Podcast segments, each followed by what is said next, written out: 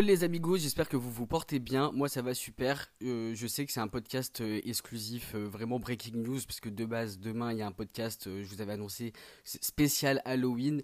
Mais étant donné qu'il y a l'affaire Emin Meissen qui a éclaté sur les réseaux sociaux hier, je me dois de vous faire un podcast vraiment en urgence par rapport à l'actualité, en ma compagnie, Valentin qui connaît très très bien l'affaire et qui connaît bien évidemment très bien Meissen. Coucou Valentin, comment tu vas? Tu nous as manqué sur le podcast? Bah ça va et vous, je suis de retour, je suis content d'être là. Avec grand plaisir, tu nous as vraiment manqué. Hein. Ouais, j'étais un peu en fugue, j'étais porté disparu là, pardon. Ouais, t'étais occupé par rapport à tes projets, c'est ça? Ouais, là je tourne encore euh, sans langue de bois sur YouTube et euh, je suis trop content. Mais euh, le principal c'est qu'on soit là aujourd'hui. J'ai vu que ça marchait bien sur YouTube, franchement félicitations, je suis content. Merci. Bref, passons au sujet principal. Tu sais que de base, moi je voulais pas en parler, que j'étais au courant depuis près, presque plus de deux semaines. Mais étant donné que ça a éclaté sur les réseaux sociaux, je me suis dit autant faire un podcast. Et vu que toi, tu connais bien Maïsen et tu connais également bien la situation, je me suis dit bah, pourquoi pas en parler dès maintenant. quoi. Bah, J'avoue que euh, l'affaire, elle est très très chaude. Genre vraiment, c'est une histoire de dingue.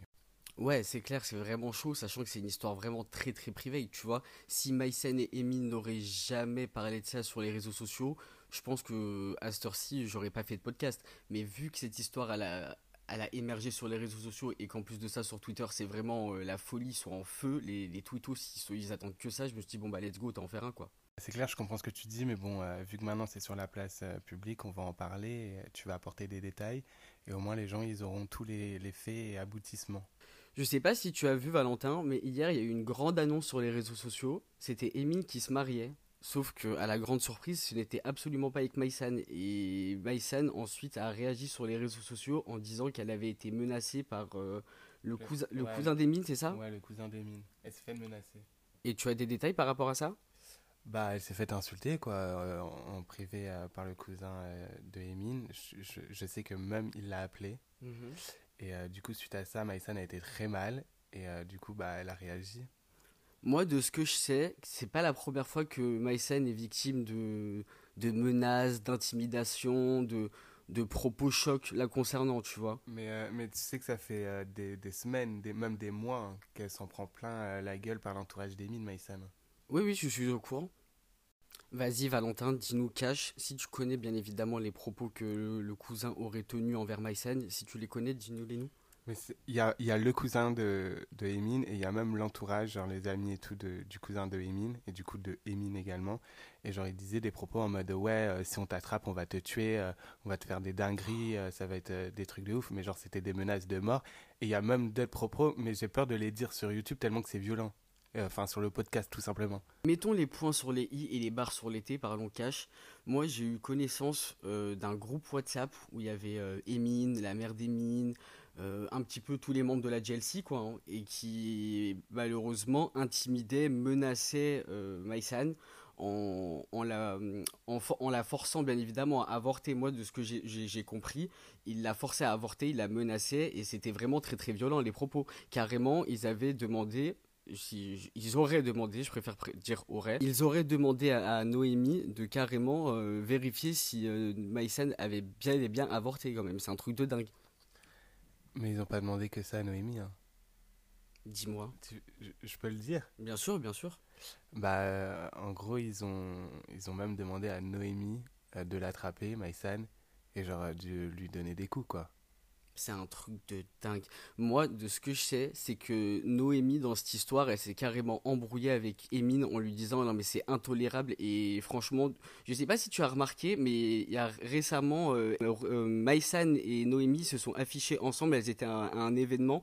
C'est vraiment entre guillemets pour montrer qu'elle est de son côté, quoi, tu vois. Et même hier, Noémie, elle a fait un, message de soutien à Maïsan.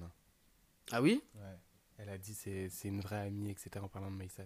Moi, n'empêche, le truc qui me choque dans cette histoire, c'est qu'ils ont quand même missionné Noémie pour euh, accompagner Maïsan pour vérifier qu'elle est bel et bien avortée des mines, quoi. Comme, euh, on est où, là? On est dans un film, une série euh, C'est un truc de fou. Mais c'est des dingues. Ils sont tous fous là-dedans. Et... Je comprends... franchement, je comprends pas pourquoi, à l'heure actuelle... Tu penses qu'elle a peur encore des représailles, Maïsan? Maïsan, elle a peur, hein, de ouf, hein. Je te le dis de source sûre, elle a très très peur. Et d'ailleurs, hier, rien que faire la story, ça l'angoissait. Après, moi, de ce que je sais, c'est que durant la relation Emin Maïsan, euh, Emin, il la traquait beaucoup. Genre, elle était vraiment euh, fliquée. Euh, Maïsan, elle pouvait rien faire. Elle était oppressée. Euh, C'était vraiment l'enfer pour elle, quoi. Mais Emin avait même demandé la loca- localisation exacte de Maïsan. Via son téléphone, elle la traquait? Ouais. C'est dingue. Mais Maïsan, elle savait que Emin avait la localisation. Mais il... Emin lui avait demandé. Non, mais en soi, faut pas être bête. hein. Quand on regarde les stories euh, de concernant Maïsan, on voit très très bien qu'elle est amaigrie, le visage pâle, euh, des cernes euh, qui tombent jusque, jusqu'aux joues. Tu sens qu'il se passe un truc. Honnêtement, tu sens qu'il se passe un truc et qu'elle va vraiment pas bien, tu vois. Bah, c'est clair, je suis complètement d'accord avec toi, mais le pire, c'était euh, c'était pire pendant la relation.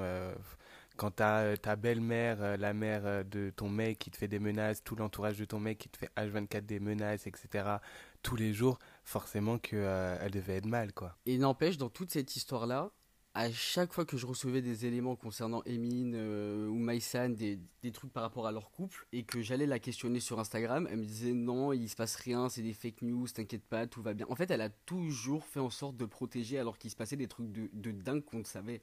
En fait, des dingues qui se passaient euh, dans son quotidien, mais que malheureusement, elle protégeait pour éviter de lui faire du tort.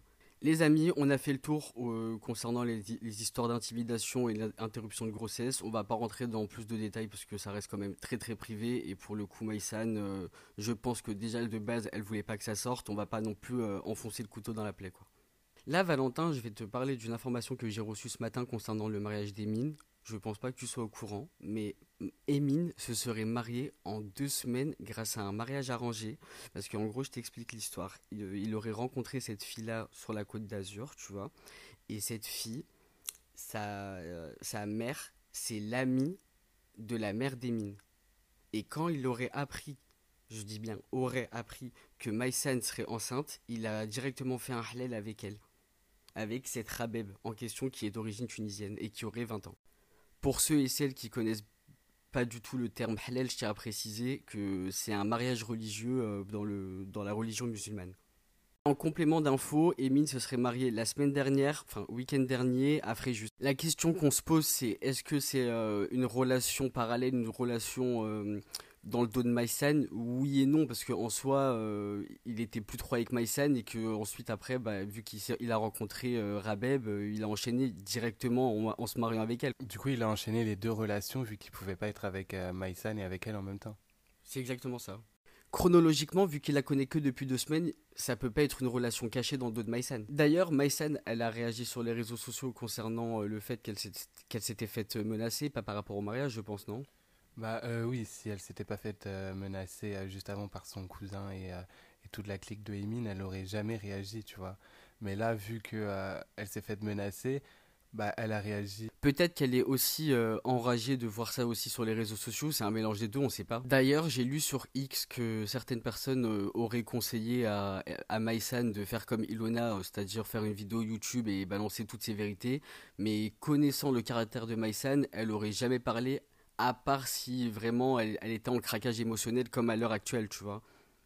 Bah maintenant, ce qui est bien, c'est qu'on verra les euh, conséquences de ce podcast et euh, je sais pas ce que t'en penses toi, mais j'espère que moi, ça va encourager Maïsan à en parler et à, et à vraiment dévoiler la vérité parce que c'est des choses euh, trop graves en fait. Je pense entièrement pareil. J'espère que ça va vraiment libérer sa parole et qu'elle prenne entre guillemets du courage et qu'elle se dise bon, je suis soutenue, je suis écoutée, je, je- vais être peut-être aidée, donc euh, autant tout balancer, sortir à l'épreuve et montrer qu'au final euh, il est pas tout blanc. Sachant que je suis du côté de Maïsen, tout le monde est du côté de Maïsen dans cette histoire-là. J'espère vraiment qu'elle va vraiment pas le prendre mal ce podcast-là parce que c'est vraiment pour entre guillemets libérer sa parole.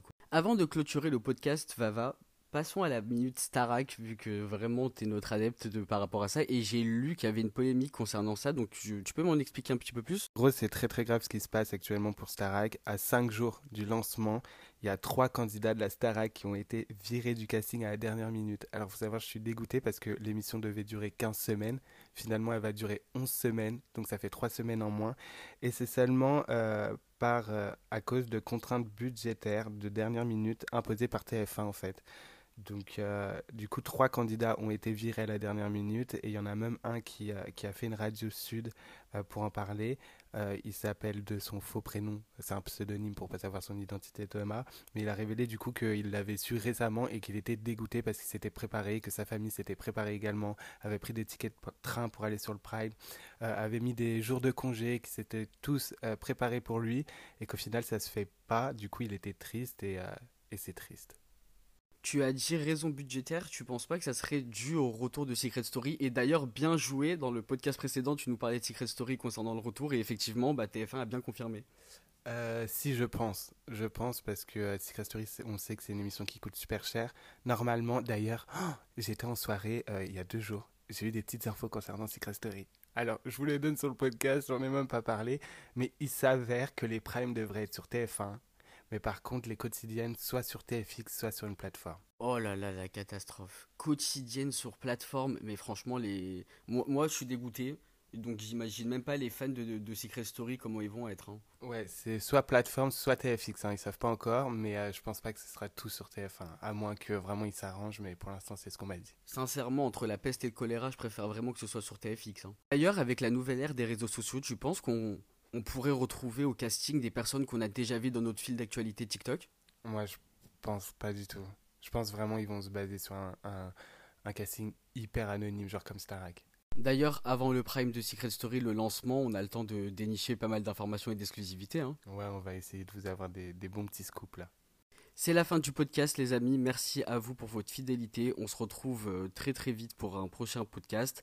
C'était un podcast court, mais très très riche en informations avec euh, énormément de thé. Donc euh, n'hésitez pas à vraiment prendre une tasse de thé bien chaude et n'oubliez pas les amis, il fait froid dehors donc couvrez-vous bien et n'oubliez pas bien sûr de réagir sur le hashtag heure du thé. Je vais tout lire vos réactions, tout tout tout tout. C'est-à-dire que tous vos avis, vos messages sur le hashtag l'heure du thé, je les lis. Donc n'hésitez pas à réagir. Gros bisous, à la prochaine.